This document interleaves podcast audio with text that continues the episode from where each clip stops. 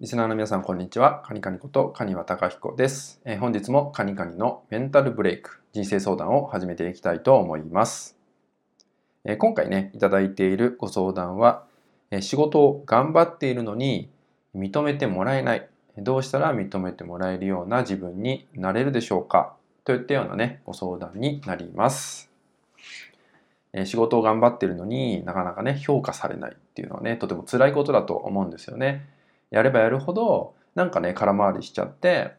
えー、自分のね満足のいく結果っていうのが得られないってなるとモチベーションも続かないし、えー、ややがてね、えー、やる気すら失せてしまうってことが起きてしまうんじゃないかと思うんですよね。まあ、僕自身もね実際会社員だった時にそんな経験があります。なんか頑張れば頑張るほど空回りしちゃってね上司から認めてもらえなかったりとか部下がねついてこなくなっちゃったりとかで結局孤立してしまってなんか葛藤する日々っていうのをね、えー、過ごしていたっていうのをねよく思い出すんですけど、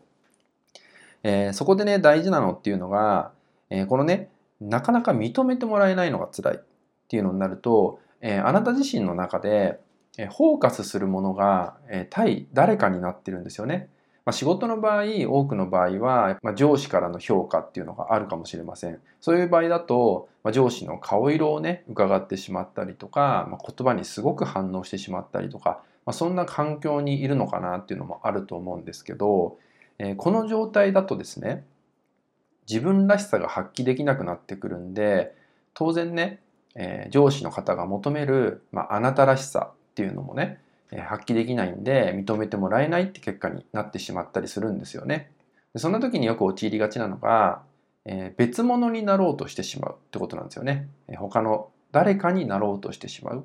えー、それが、まあ、あなたらしさをね欠損させてしまうってことにもなってきて、まあ、それがその上司とかね周りから見るとなんかつまんないとかねなんか空回りしてるなとかなんか違うなって思われちゃったりとかしてそれが結果としてまあ、認めてもらえないとか、まあ、評価してもらえないってことにもなってしまいます。まあ、そんな時はまずですね自分自身が外側に意識がフォーカスしているってことをまず自覚するってことが大事だと思います。あ自分って今上司の顔色を伺ってるんだとかね上司から認めてもらいたいからこんなに頑張っちゃってるんだっていったようなことを自覚していくことなんですよね。で本当は自分自身のために